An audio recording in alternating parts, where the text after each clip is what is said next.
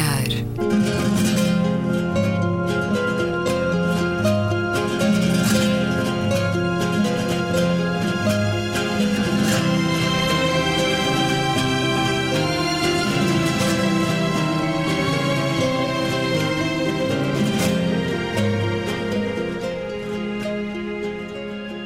Bem-vindos a um certo olhar. É uma conversa na Antena 2, esta semana com Pilar Del Rio, Gabriela Canavilhas, Luísa Schmidt e Luís Caetano e daqui a pouco Luá Tibeirão. Obrigado por estar na Antena 2. Pilar Del Rio, responsável pela Fundação Saramago. Neste sábado passam 18 anos da entrega do Prémio Nobel da Literatura a José Saramago. Vamos escutá-lo nesse dia, daqui a pouco.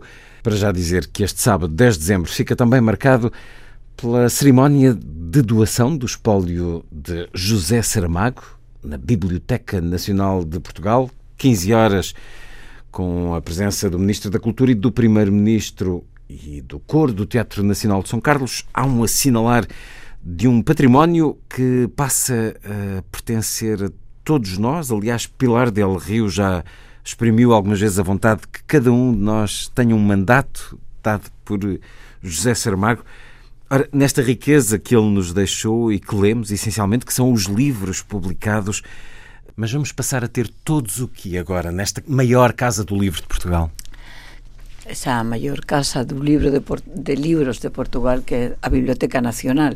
Vamos a ter un bocadiño máis de patrimonio. Os portugueses vamos a ter máis riqueza patrimonial e porque aquellas anotaciones, eh, obras originales, mecanografiadas, eh, manuscritas, eh, primeras versiones con correcciones, todo eso que estaba en la fundación, José Saramago, que estaba en casa, pues ahora pasará a la Biblioteca Nacional y estará a disposición de los investigadores, de los lectores, formará parte del patrimonio nacional. Foi um desejo que José Saramago expressou, desde logo, em vida.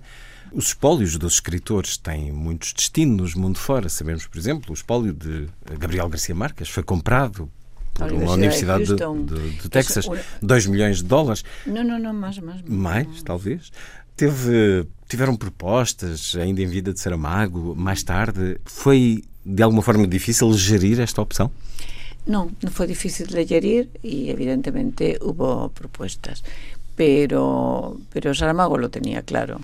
Eh, eh, él no estaba para negociar con, sus papeles, con sus documentos, y si en algún sitio, porque se consideraban que tenían valor, debían de estar, pues ese sitio era la Biblioteca Nacional de Portugal, y punto. Y él fue entregando mm, a lo largo del tiempo, no se hizo nunca la ceremonia, y Gabriela Canavillas eh, seguramente también hubiera querido, porque siempre había un problema de agenda cualquiera. Cuando podía la administración no estaba José Saramago, cuando estaba José Saramago en ese momento la administración no era la que valoraba ese patrimonio.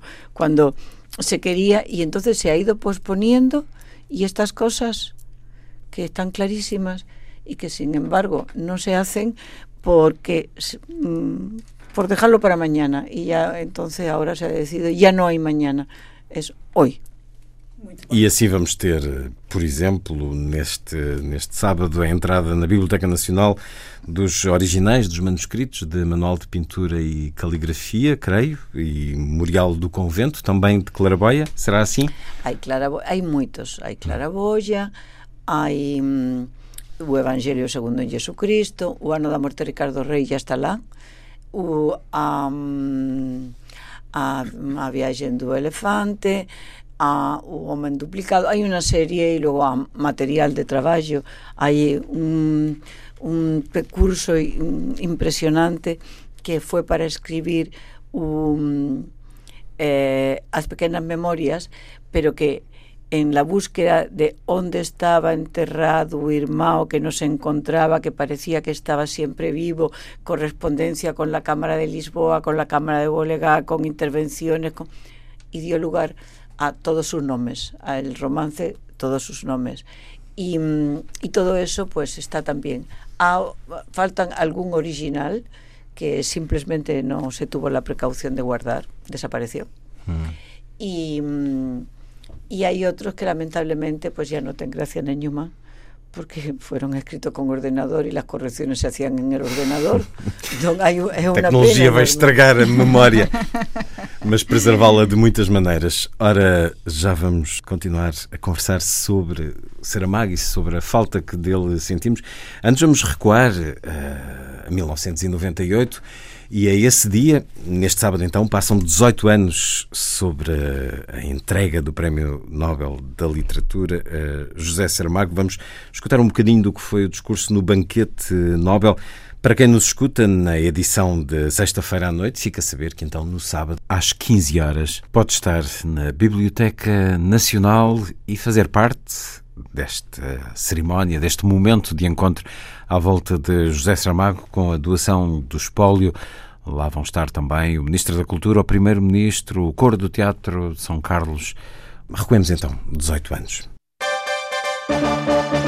A qualquer instante, o Comitê Nobel revela o vencedor do Prémio Nobel da Literatura. Forte hipótese do prémio vir este ano para Portugal. António Lobo Antunes e José Saramago estão no topo das especulações nos bastidores do Comitê Nobel. Dentro de instantes fica tudo esclarecido. O caso da hum, alegada corrupção da Junta Autónoma das Estradas hum, provocou uma crise no governo entre os ministros Sousa Franco e João Cravinho.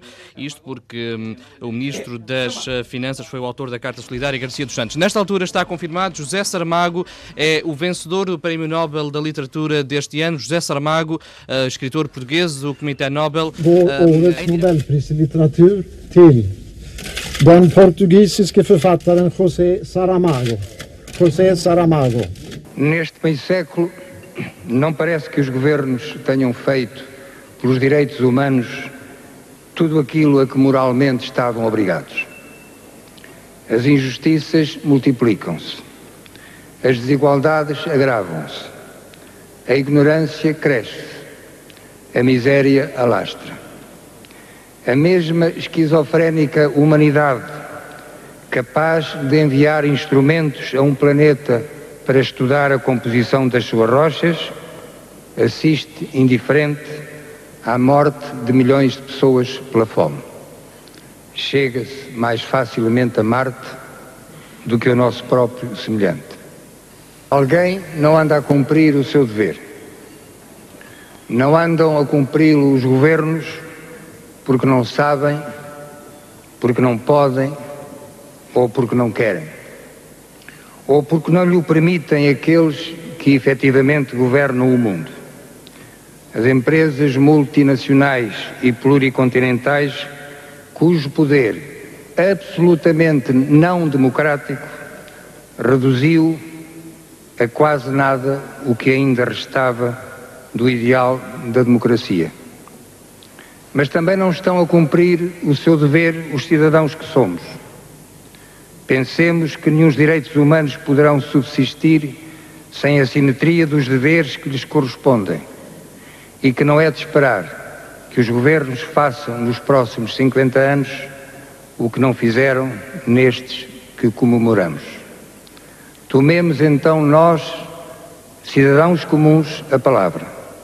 Com a mesma veemência com que reivindicamos direitos, reivindiquemos também o dever dos nossos deveres. Talvez o mundo possa tornar-se um pouco melhor.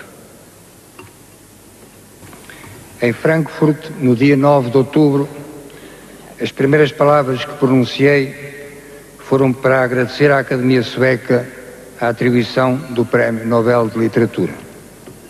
Agradeci igualmente aos meus editores, aos meus tradutores e aos meus leitores.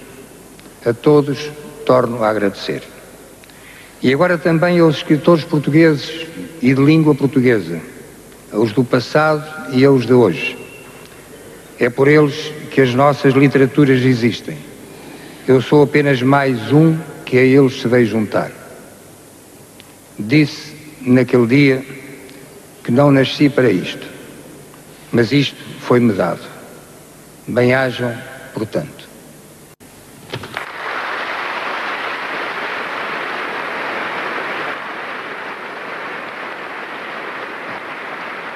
Primeiro escutamos esse noticiário da Antena 1, quando tantos de nós deram um salto, eu dei, estava na Antena 2, nas Amoreiras, Sena Santos ouve-se ao fundo a dizer é Saramago, e a partir daí um país encheu-se de alegria, pelo menos a maior parte dele, eh, com algumas memórias que temos.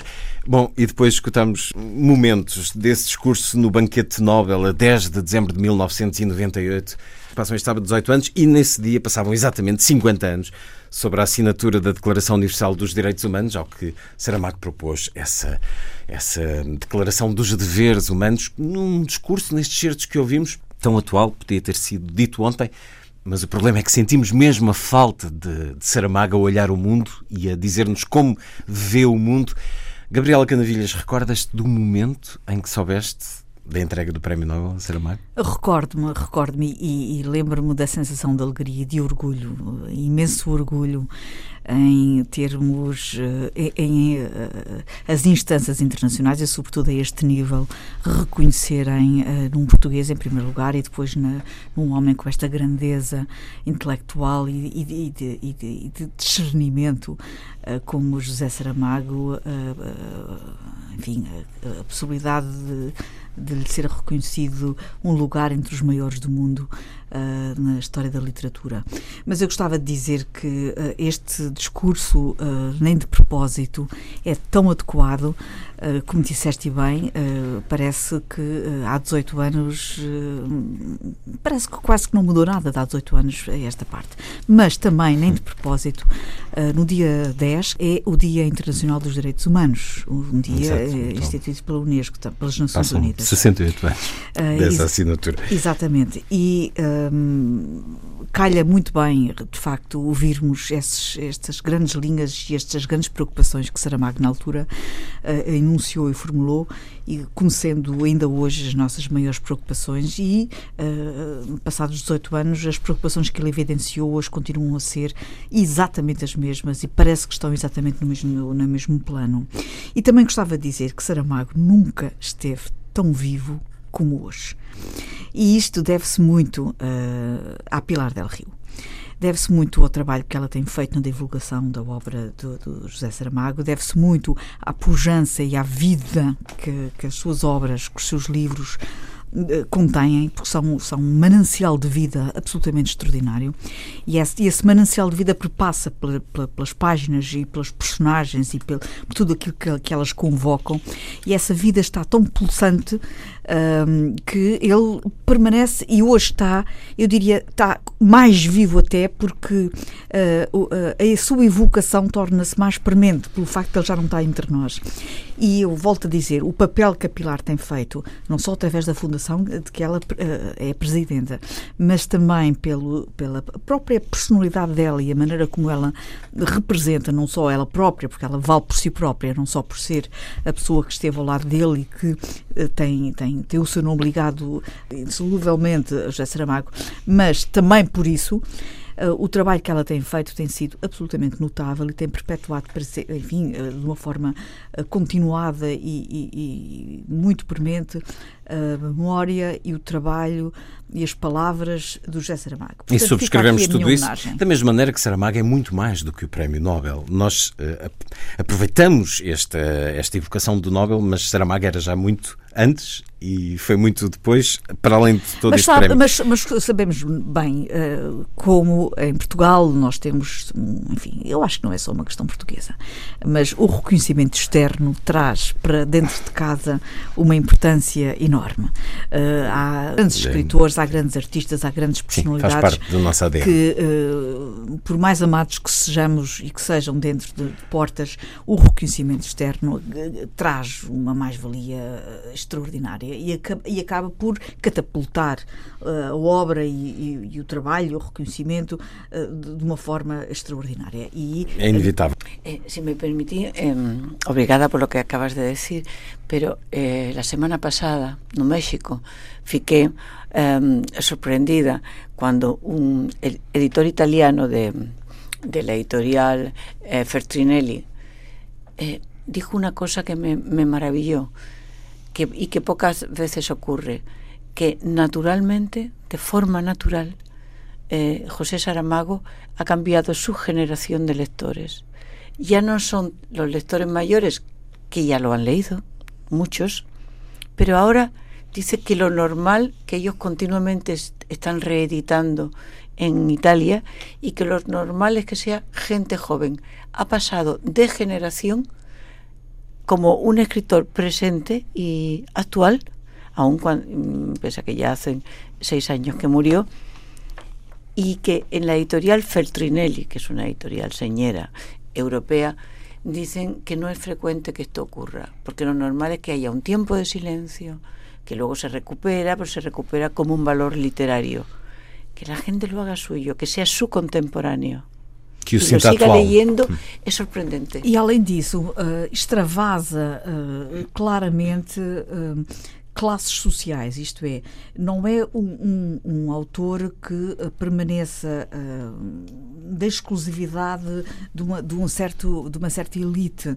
Uh, Já consuma... ideologicamente talvez não se possa dizer o mesmo, Sim, talvez sim, haja sim, algumas também, também, resistências. Não, uma, também, uma também, coisa que me fez também. imensa, que me marcou bastante foi na altura em que ele faleceu, e enfim, eu estava bastante envolvida nas Vamos, na, que foi, na, na, que, que foi a recoger a José Saramago em seu último viagem. Feitas, hum. Exatamente, nas homenagens que foram feitas e uma coisa que me marcou bastante foi ver a quantidade de povo anónimo, claro uh, com, mas com características uh, socialmente não propriamente uh, favorecidas, que estavam emocionadas com os livros de Saramago na mão, na rua, a usar como estandarte e, e, e, a fazer suas aquelas obras. E, uma portanto, identidade. E, e, isto é muito importante, porque não era de facto uma classe mais literata, mais conhecedora e mais academicamente mais relevante. Luísa, recordas-te do momento em que soubeste do Nobel José Saramago?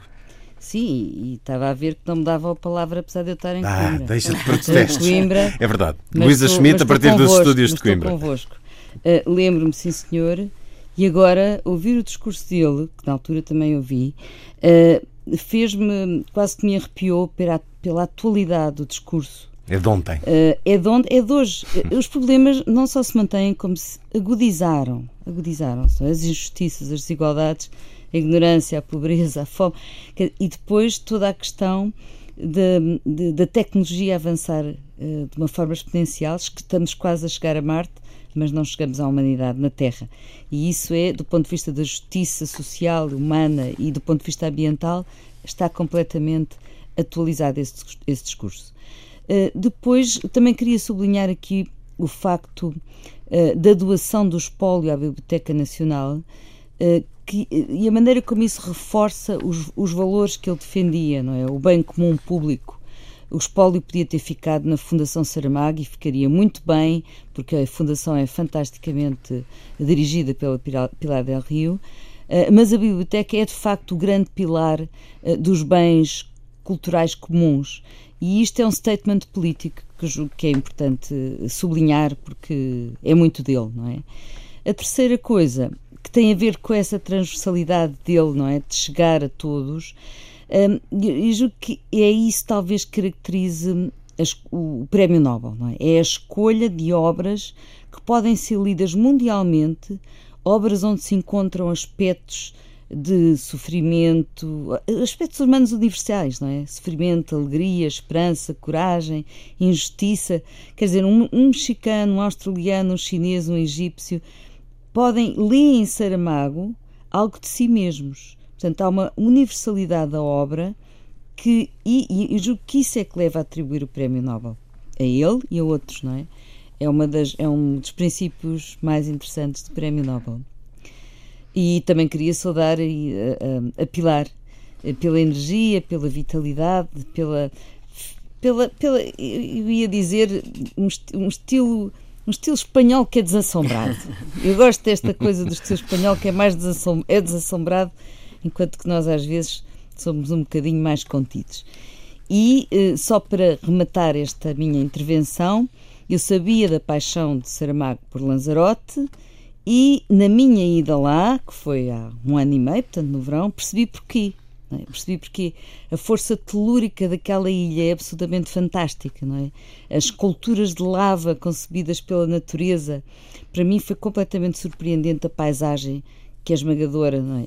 E, e, e ainda por cima tive a sorte de fazer uma visita à casa de José Saramago, que é uma visita obrigatória, é? e tive a sorte de, a grande sorte de, ser, dessa visita ser, ser guiada pela Pilar, que estava lá nessa altura, e vimos a biblioteca com as obras em várias línguas, não é? Que os visitantes consultam e leem em voz alta. Eu, eu tive que ler em, em, português, não é? Eu vou ler em italiano, ler em francês.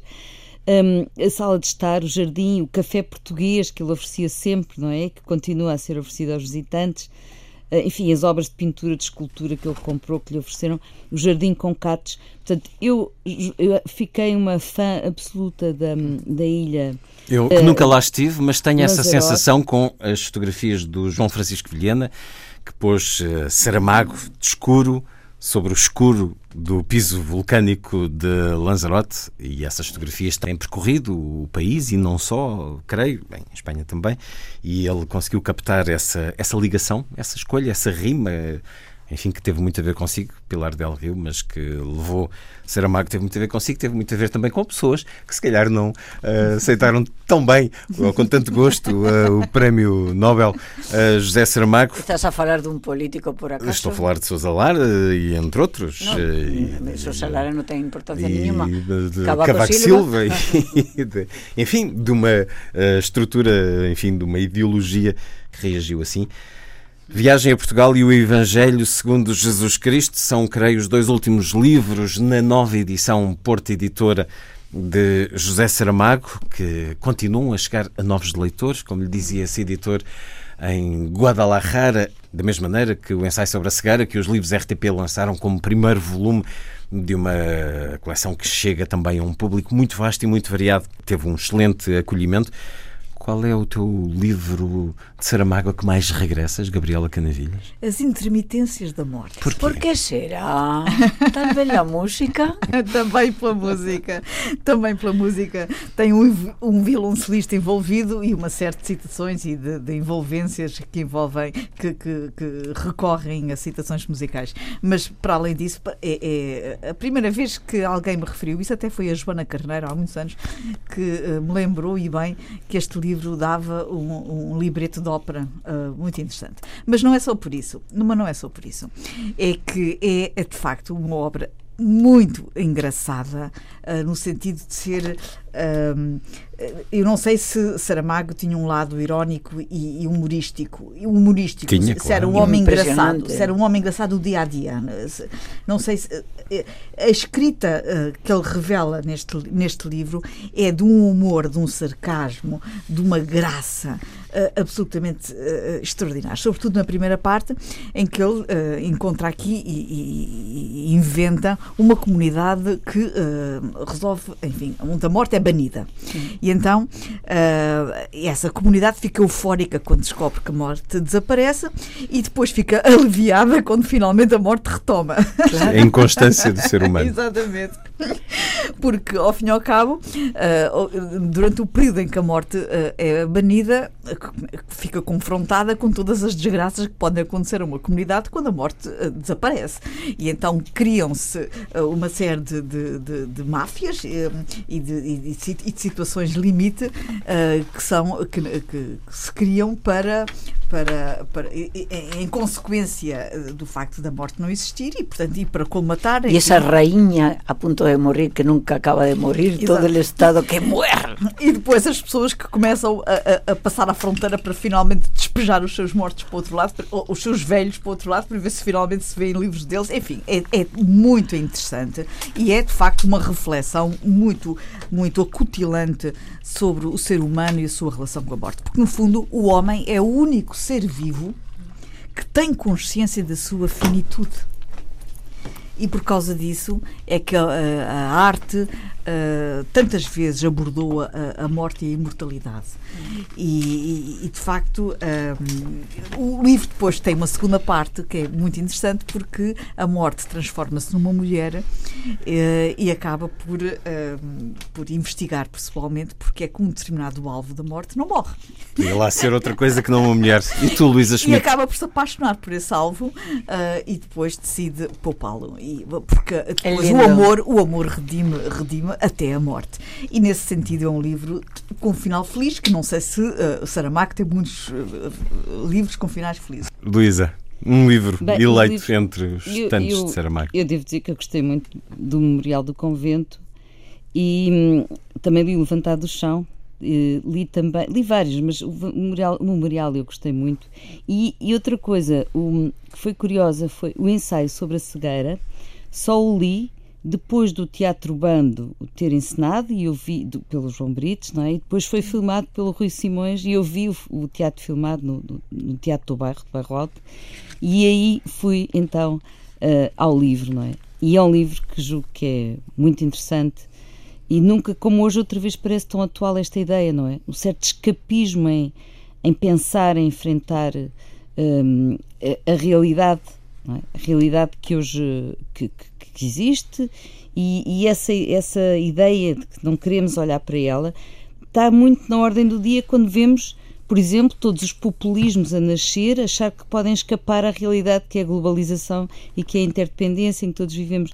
Eu acho que esse é um livro notável. Déjame decir un momentín pues, que como la Joana Correiro faló de Carneiro faló de la que intermitencias podía hacer una boa ópera vamos a decir que ya hubo una ópera, se estrenó el año pasado en, en San Francisco, feita por un compositor contemporáneo norteamericano, tuvo un gran suceso, pero más perto de nos y probablemente la, la podamos ver y está, se está preparando para el año próximo una en Roma. Muy el Teatro Nacional de Roma, Intermitencias da Morte. También hay una serie de televisión que los norteamericanos estão preparando sobre esse livro. Muito bem, muito bem. Há pouco uh, falaste na Claraboia.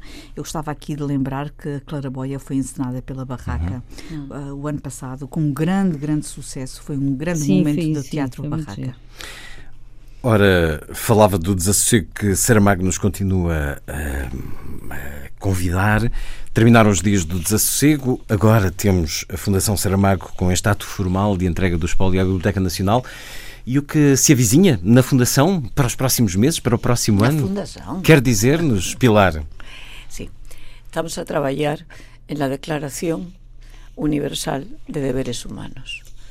Como mm, hemos comentado, la Declaración de Derechos Humanos, eh, decía Saramago en su discurso, mm, de recepción do Premio Nobel, que necesitábamos la simetría de los deberes. Eh, pasaron unos cuantos anos y el rector de la Universidad de México, un día que le hicieron un gran, una gran homenaje en la exposición que estuvo acá en Ayuda, fue a México, y, y entonces como uno de los presentes que le hice fueron los discursos de un Nobel, y ese hombre que es un humanista, leyó el discurso y dice, y entonces, ninguém ha continuado esta obra, ninguém ha decidido poner esto en pie, y convocó un congreso internacional, fueron activistas, medioambientalistas, juristas de todo el mundo, el año pasado en México.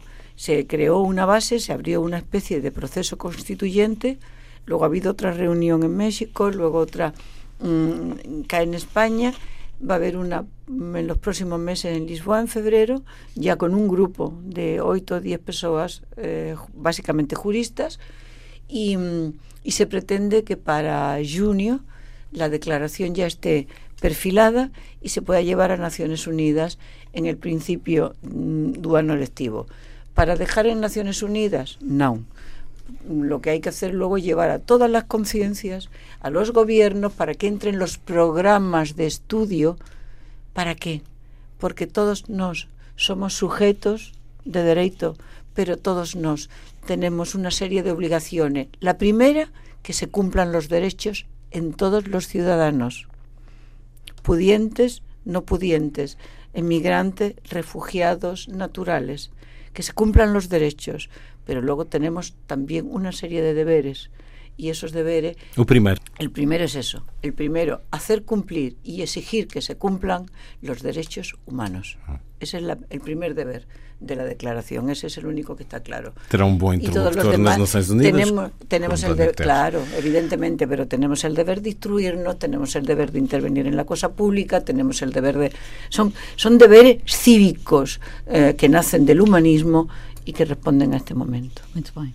No certo olhar, Novo convidado, eh, numa visita que agradecemos e que saudamos, Luati Beirão, bem-vindo à Antena 2 e este programa, o homem que a prisão tornou um homem mais livre e por isso está por estes dias em Portugal a, eh, a conversar, a falar-nos desse livro Sou Eu Mais Livre, uma edição Tinta da China, um diário da prisão, da prisão política, desses dias de encarceramento de Luati Beirão e de, de todos aqueles que estiveram consigo, dos 17 que estavam consigo.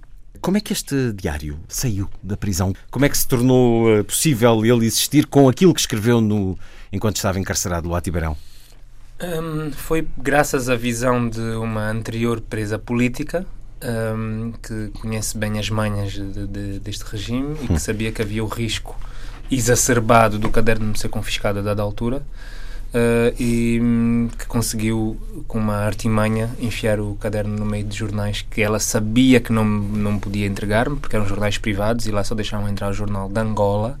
Uh, e com o caderno entre jornais voltou para casa e, e pronto, e, e, e, o guardou até a altura em que a Bárbara muito insistiu para que eu transcrevesse um, com muita relutância minha, porque eu não, não, não achava, não, não continuo a não achar que, que aqueles meus escritos tenham uh, qualidade literária, uh, mas ela gostou e, e, e, pronto, ainda bem, agora sou autor. Agora só me falta plantar uma árvore. Porque já tem também um filho. Exato. Que apoio internacional sentiu Luati Beirão, desde que a sua voz se tornou mais pública, desde que a sua luta se tornou conhecida? Como é que está a sentir esse apoio? Um, bom, eu, eu, fiquei completamente assoberbado e completamente. Um, eu, não, eu, não, esperava nada. A, dimensão que, que, o nosso caso e que, portanto, por arrasto, a situação do, do, do, do meu país uh, uh, uh, ganhou a nível da, do, da atenção internacional, da atenção mediática internacional. Um, com, portanto, não foi por isso também que empreendi a greve de fome, mas foi a partir desse momento e, sobretudo, no momento em que me transferem para a clínica Girassol uh, e que eu tenho acesso à televisão com, com parabólica e aos canais internacionais, é que eu começo a, a, a perceber que, que, a coisa foi muito mais longe do que aquilo que nós podíamos sequer uh, uh, equacionar ou ambicionar um, estava longe, de, pelo menos, dos meus mais loucos planos. Uh, que se, se, eu tivesse desenvolvido alguma estratégia para chegar a esse nível de, de, atenção internacional, eu acho que não teria conseguido chegar lá. Portanto, um, foi, foi uma, uma, surpresa, uma grata surpresa, e, e está a ser ainda. Um, a perceber-me que, que, que, ganhamos essa dimensão, não como indivíduos, mas uh, a causa que defendemos. Para mim é muito importante porque Uh, eu não gosto muito de pessoalizar as coisas, sabemos que isso é, é, é algo que, que, acontece por causa das várias dinâmicas né? do mundo, uh, do mundo uh, mas o importante é que por arrasta a causa também está a ter visibilidade e, e, e Angola está, está, a ser vista de uma, de uma lupa, de um prisma e de um ângulo diferente. E é, isso é importante para nós que reclamamos pela falta de espaço e pela falta de liberdade de expressão, ter essa atenção sobre nós, é muito importante. O regime político de Angola é uma ditadura? Não, pá, sim, porque para mim não existem meias democracias e apesar de formalmente a gente abrir a Constituição e existirem lá os pressupostos que são os pilares de, da democracia, eles não se fazem cumprir e, e, não há consequências para quem não os cumpre. Portanto, não há meias democracias, portanto, para mim aquilo é uma ditadura. Esta designação de José Eduardo dos Santos da não candidatura em 2018 e de delegar em eh, João Lourenço eh, quase que uma escolha sucessória qual é a sua opinião sobre isto? O que é que isto vai eh, mudar em Angola? Eu acho que muda muito pouco, mas muda pelo menos, uh, desbloqueia algumas, algumas, uh, algumas, algumas coisas que nós temos, alguns bloqueios que temos a nível mental, desbloquear bloqueios, pronto. Uh, se não calhar, se preocupe que o autor não é, não escreverá depois de outra forma. mas acho que é importante mudar-se a figura do semideus, que se colocou nesse patamar de semideus, por se impor, impor a sua imagem, e, e, e, porque isso vai fazer com que as pessoas percebam que ninguém é eterno e que uh, adorar ou adular alguém não faz com que esse alguém se torne melhor e que, que se preocupe consigo. mas Uh, a forma como ele está a ser indigitado, mais uma vez por sua vontade, não por eleição interna no, no partido, não, ninguém se candidatou, ninguém se apresentou, ele é que está a escolher, mas isso é um problema do MPLA, o partido faça como entender. Uh, mas estamos todos já a tratar o João Lourenço como futuro presidente de Angola. E, e, e no meu entender, isto é sintomático de, da credibilidade ou falta dela que tem as nossas eleições. Uh, ainda mais o João Lourenço não me transmite assim muita confiança, porque, bom, é, é uma figura castrense, vem do exército, tem uma mentalidade de a ordem é para ser cumprida. É o Ministro da Defesa. Exatamente. E, portanto, não sei como é que ele vai, vai conseguir uh, uh, encaixar as suas responsabilidades futuras com uh, a necessidade que lhe impõe a Constituição da República de Angola. Gabriela Canavilhos. E o espectro partidário em Angola permite pensar-se que pode, podem surgir alternativas havendo eleições? Um, como eu disse, eh, eu não acredito nas eleições mas, em Angola. Mas se houvesse eleições uh, transparentes, eleições transparentes e livres, o espectro partidário ofereceria uma alternativa? Bem, é assim. Uh, eu acredito que se as eleições fossem transparentes e livres, isso é, é, é uma crença pessoal, um, porque nós não podemos, não temos dados estatísticos fiáveis. Eu acredito que se houvessem eleições transparentes, o MPLA perdia. Eu não vou dizer perdia a maioria absoluta, perdia as eleições.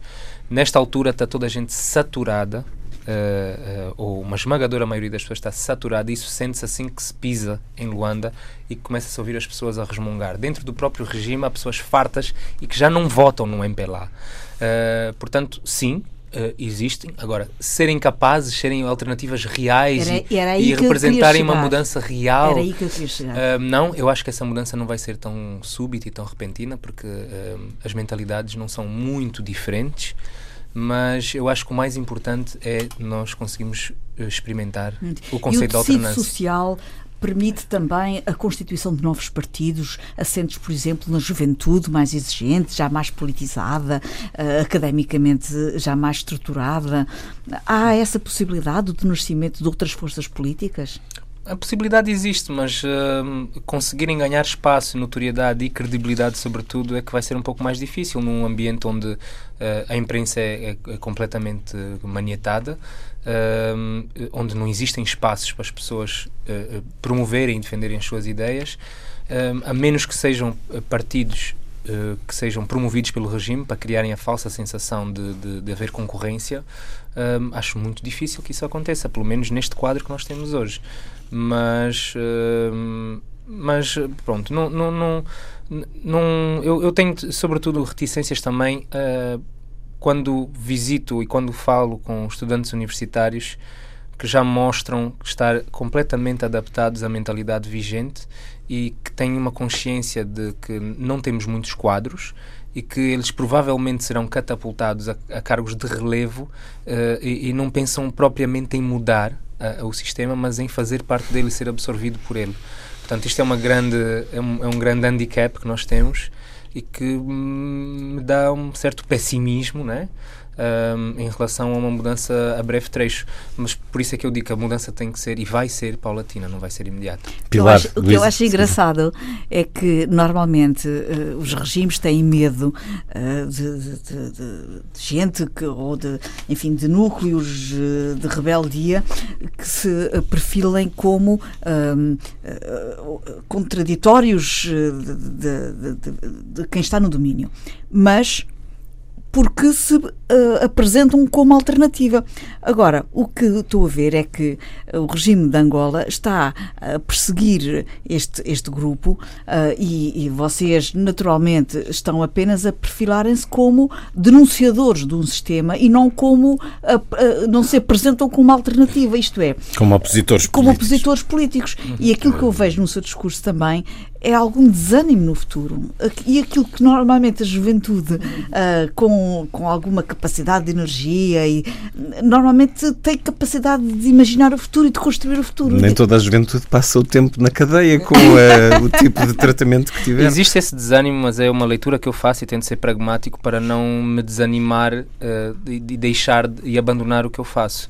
Se eu souber que esses são os desafios que nós temos, um, e continuar com energia para, para, para me empenhar em reverter a situação, um, não vou cair a primeiro, a primeiro desalento, a primeira. A não está empenhado politicamente, está apenas a, a denunciar uma situação que Sim. não consegue calar, mas não está empenhado politicamente. Sendo que não deixa é de, tudo. Exatamente, exato. Não deixa de ser política, porque nós queremos interferir e queremos, eh, queremos uh, transformar a, a forma de fazer política ali. E tudo o que estamos a, ter, a querer conquistar é um espaço para a cidadania.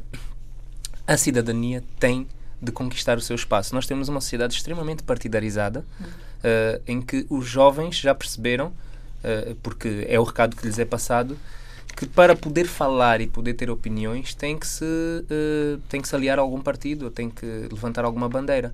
E a bandeira que nós levantamos e que queremos fazer compreender que é urgente que, que exista é da cidadania. Luísa. Eu, eu, só eu queria saudar o Atibeirão uh, pela coragem e pela força na luta fundamental pela liberdade de expressão e, e, e pela, pelo exercício da cidadania. É uma coisa. Uh, é das coisas mais centrais nas sociedades, não é? E não, nunca está a ganha. Portanto, nós temos de estar uhum. sempre a lutar por isso, mesmo aqui, mesmo em todo exato, lado. Exato. A liberdade de, de expressão nunca é um adquirido. E a cidadania tem que se treinar. Exato. Agora, também lhe queria dizer um, uma outra coisa.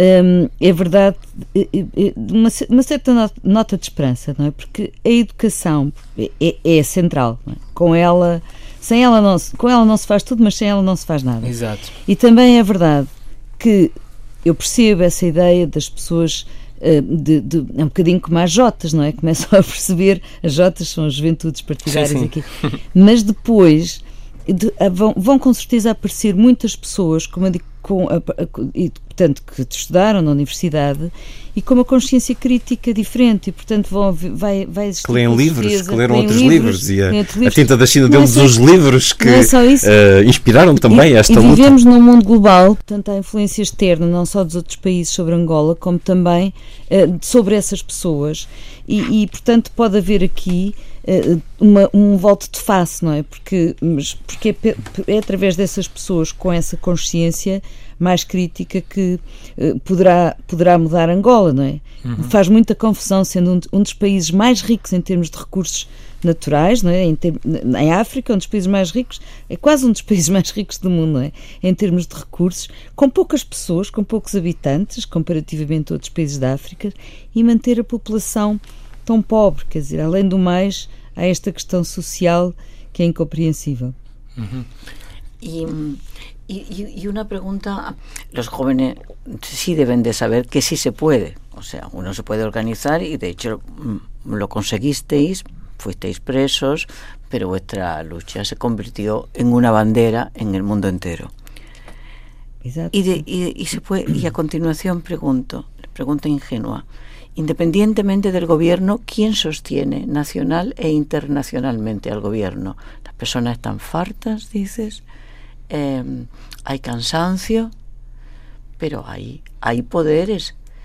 Entonces, si queremos luchar eh, y queremos frenar esos poderes, los tenemos localizados, sabemos cuáles son, qué multinacional, qué, qué hay para apoyando el, esse poder ditatorial em Angola. Os pilares do poder. Sim, bom. Basicamente, eh, aquilo é um, é um, é um governo que se manteve durante muitos anos com, baseado no clientelismo. 1979. Com, compra cumplicidades com o petróleo, uh, portanto, cumplicidades que podem ir desde o silêncio até a ação direta de, de defesa, e nós temos aqui em Portugal uh, alguns que foram ex-ministros e que agora são consultores e que assumem o papel de vir publicamente defender o indefensável. Por exemplo? Uh, por exemplo, um senhor chamado Martins, já não me lembro do. do... Foi ministro dos Gastos Estrangeiros. Exato. Um, e ele é livre de o fazer, portanto, cada um vende o seu, a sua força de trabalho, a sua, a sua inteligência, a sua consciência, quem bem entender. Um, portanto, nem toda a gente dá tanta, tanta importância à reputação e à respeitabilidade. infelizmente, uh, infelizmente. Mas a vida é mesmo assim, nós temos que, temos que aceitar, as pessoas são diferentes e é essa diversidade que faz a democracia. Uh, agora, o, o regime, o, o o, o, regime sustém-se essencialmente e as pessoas não reagem essencialmente por causa do, da eficácia que teve a deseducação, ou uhum. seja, desinvestiu-se absolutamente na educação, manteve-se as pessoas sem acesso à, cultura, os livros são extremamente caros, uh, portanto, a, a, os teatros desapareceram, um, os artistas são perseguidos ou intimidados. Portanto, as formas alternativas de transmissão de conhecimento e de, de, de elevação civilizacional e elevação cultural foram atomizadas e foram monopolizadas pelo regime, e depois há o, o recurso à força. Uh, que é muito mais fácil intimidar uh, as pessoas incultas e as pessoas uh, analfabetas, digamos, ou as pessoas com, com, com, que compreendam menos os seus direitos, e isso tem sido até agora uma arma eficaz, mas as pessoas estão a cansar-se.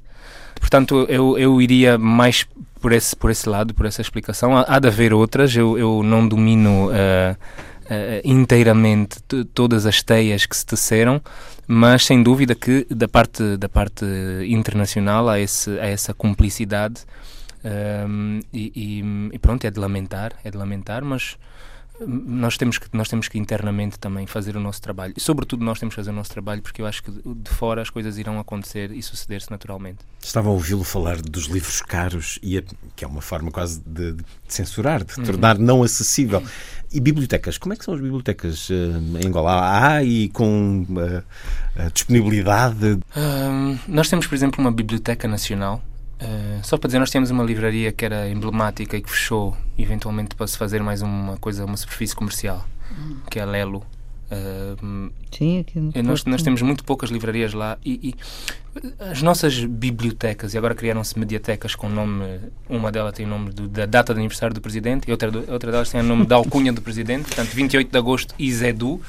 Uh, E, e, o que se faz é que há tão poucos livros que os livros ficam dispostos, espaçados, com, com a capa virada a para capa nós. virada, exato. para dar uma dimensão.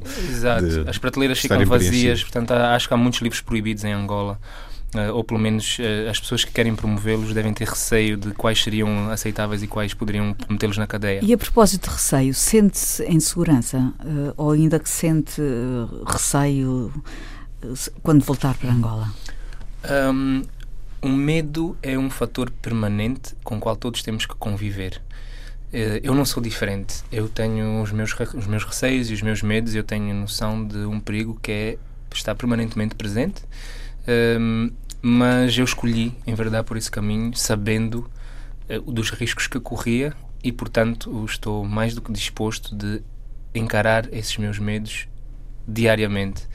Um, e sinto-me bem ao fazê-lo, sinto-me muito mais livre ao fazê-lo do que hum, seguramente me sentiria se, se aceitasse que ele me dominasse.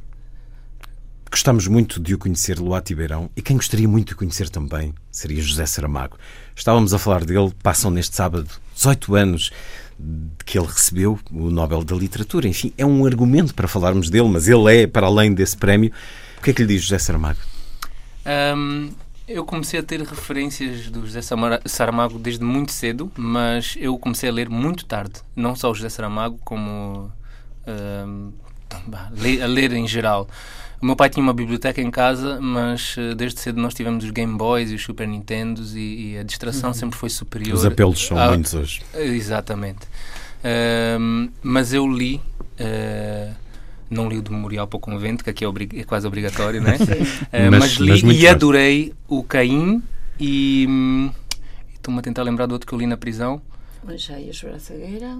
Ensaios para a lucidez. Hum, os, os, os dois livros dele que eu li são ataques muito frontais à religião. Não. Uh, Talvez o Evangelho as, as várias obras. Cristo, não? Não, o Evangelho segundo Jesus Cristo. Foi esse mesmo que eu li. Eu adorei esse livro. Eu adorei esse livro. Uh, uh, e acho que foi muito pertinente. Foi mesmo dois libelos uh, anticlericais. Pronto. E viu também numa intervenção na televisão. Pronto, perguntam-lhe insistentemente acerca disso e ele sempre foi muito perentório e, sempre teve respostas muito na ponta da língua, que eu acho muito difícil. É um assunto muito sensível para, para boa parte das pessoas e podia comprometer uh, o apreço que as pessoas tinham por ele e ele nunca, nunca mostrou. Eu acho isso de um caráter, de, um, de, uma. São sempre pessoas que são inspiradoras, quando têm coragem de assumir o que pensam, sem receio do que os outros possam pensar dele. Um, pronto, para já só li esses dois, mas sei que vou. Vou-lhe dar em nome da, da Pilar, da Fundação Os Discursos de Estocolmo, os discursos que José Saramago proferiu há 18 anos, já aqui os escutámos, já aqui sentimos essa força há muito de comum entre ambos. Tenho a certeza que gostará de ler e é um pequeno agradecimento por nos ter feito também companhia neste programa. Luati Beirão, em Portugal, para estar uh, com tantos daqueles que o apoiaram, que estiveram e estão consigo, e hum. para nos dar então esse livro, Sou Eu Mais Livre e faz-nos a nós também mais livres com o seu exemplo. Muito, Muito obrigado, obrigado, pela sem honra. Dúvida, sem Muito dúvida. obrigado. Gostei pela... imenso de o conhecer, imenso. Igualmente. E gostei imenso de o ouvir. Igualmente. Tudo quanto disse eh, tocou muito fundo. Efectivamente, y, y, y, lo mejor de todo es que ha hecho que nos vamos a seguir encontrando porque, porque tenemos la obligación de seguir y provocando una sociedad más justa y, y, uno de los valores es la libertad de expresión, pero también es la libertad de educación, la libertad de manifestación, la libertad, por supuesto, para tener trabajo uh -huh. y, y, poder vivir y tener casas dignas en esta construcción de este mundo que nos queremos, nos vamos a... Muito obrigado pela honra que me concederam. E pela, Muito obrigado por ter vindo à Antena 2.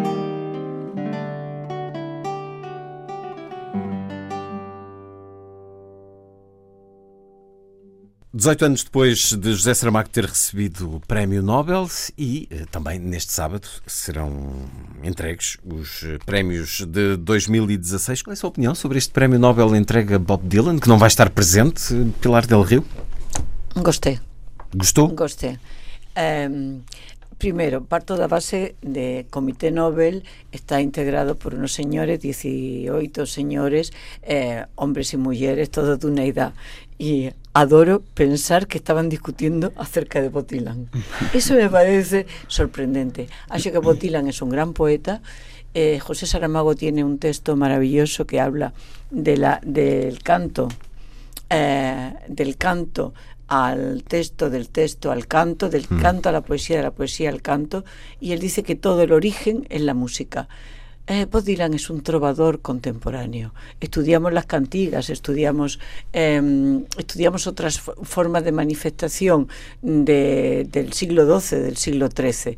Él es un trovador y es un gran poeta, solo que tal vez no lo hayamos leído, no, simplemente lo oigamos. E quando põe obras de pessoas como Don DeLillo ou Milan Kundera ao lado, não sente que talvez houvesse um pouco mais de não. adequação e justiça? Não.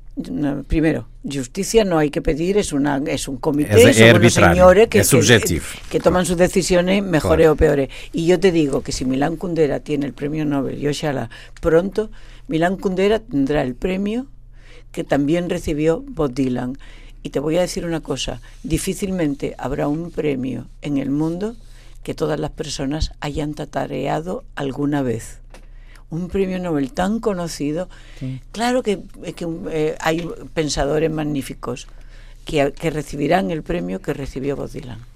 Pilar Del Rio, que foi há dias distinguida com o Prémio Luz ao Espanhol de Arte e Cultura, que já foi antes atribuída a nomes como Cisa Vieira, Carlos Saura ou Lídia Jorge. Parabéns, Pilar Del Rio, por esse prémio.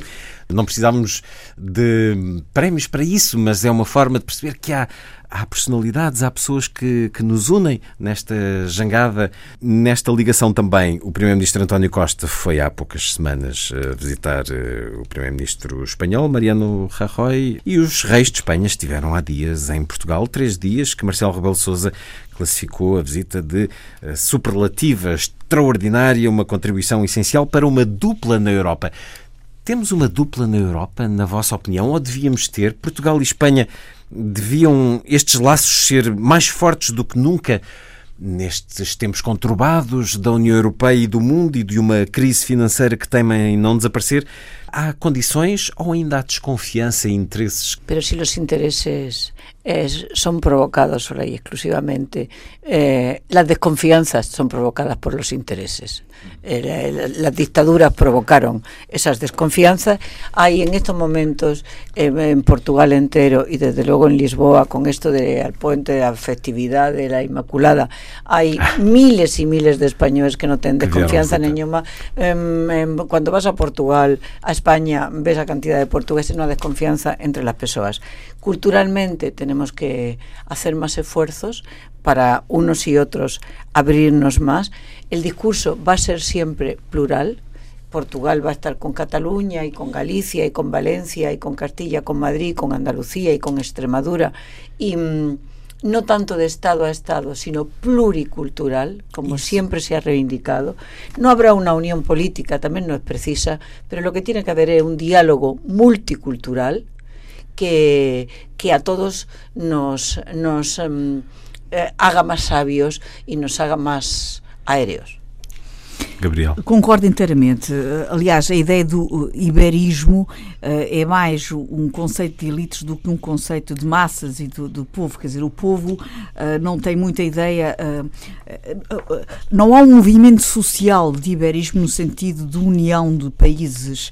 O que há é um conceito de multiculturalismo, como dizia muito bem a Pilar, que é um conceito que, aliás, remonta ao século XIX. António Sardinha, o Namuno, quer dizer, eram de facto princípios que até a ideia do hispanismo uh, eram e, e, o peninsularismo eram expressões do século XIX que já defendiam uniões, uniões uh, baseadas precisamente na cultura. E, e, de facto é aí que nós temos que uh, assentar uh, traços e laços mais fortes, porque já existem acordos no, na economia, na defesa, na energia, no ambiente, uh, se calhar até podem ir e devem ir mais longe, mas é de facto na cultura, no cinema, na, na literatura, naquilo que de facto, naquilo que pode ressalvar aquilo que temos mais em comum. E é aí que nós, que, que nós temos que fazer mais esforços, temos que ir mais longe. Luísa. Eu acho que entre, uma, há uma coisa muito curiosa. Entre Portugal e Espanha há muito mais ligação do que aquilo que é dito. Sim, sim. Portanto, uh, há uma espécie de quase de retração no reconhecimento uh, dessa fraternidade que é muito maior do que parece. Não é só, claro, que tem a ver com as, com as questões económicas, tem a ver com. Nós, nós gostamos da comida espanhola, nós recebemos espanhóis, nós, há espanhóis na linhagem de muitas famílias. Portanto, há aqui uma ligação muito forte mas uh, parece que falta aqui qualquer coisa que não permite que a opinião pública assuma tanto isso. Portugal prefere pensar em Espanha como um país estrangeiro e há um desacerto nisto, porque Portugal e Espanha têm imenso a ver um com o outro. Com as regiões, como a Pilar disse, mas temos imenso a ver uns com os outros.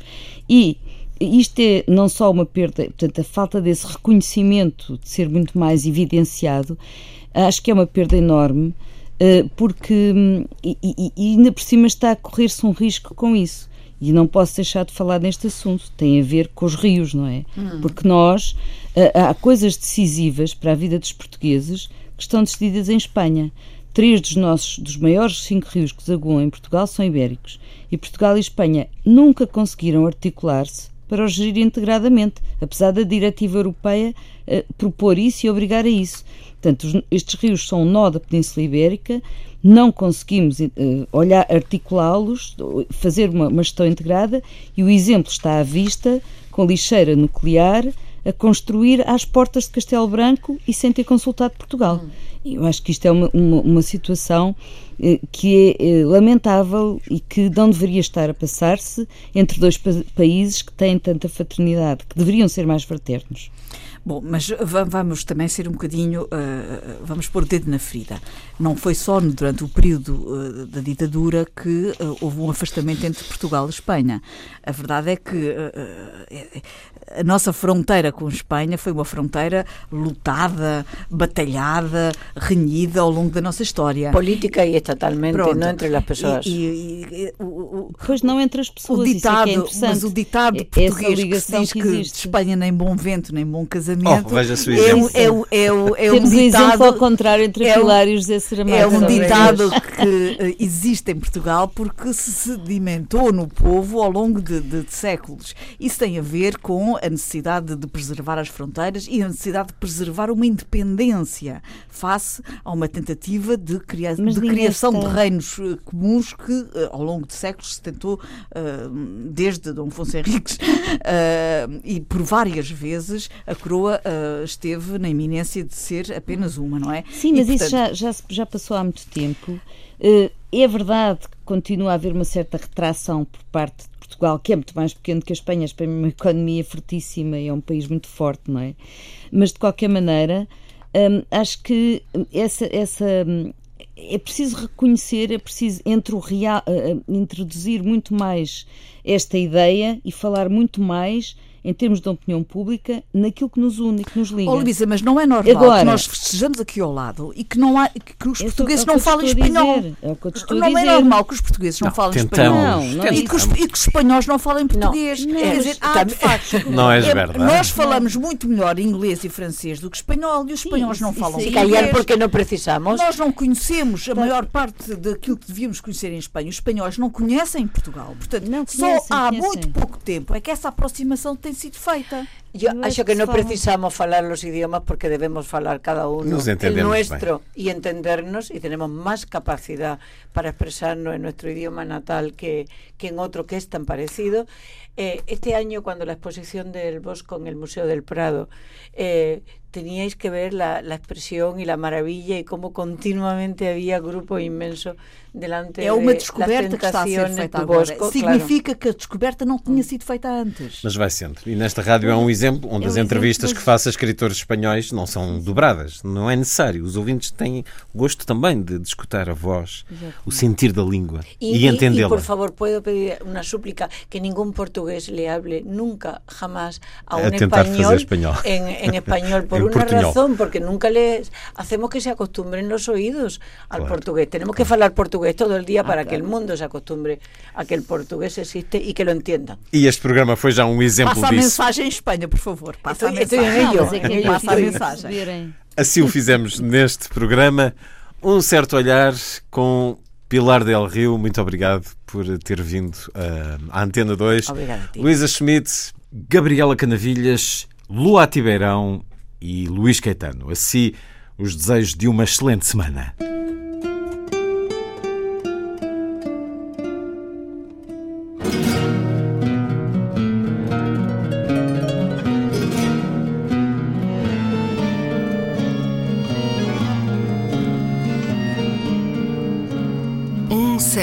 Olhar.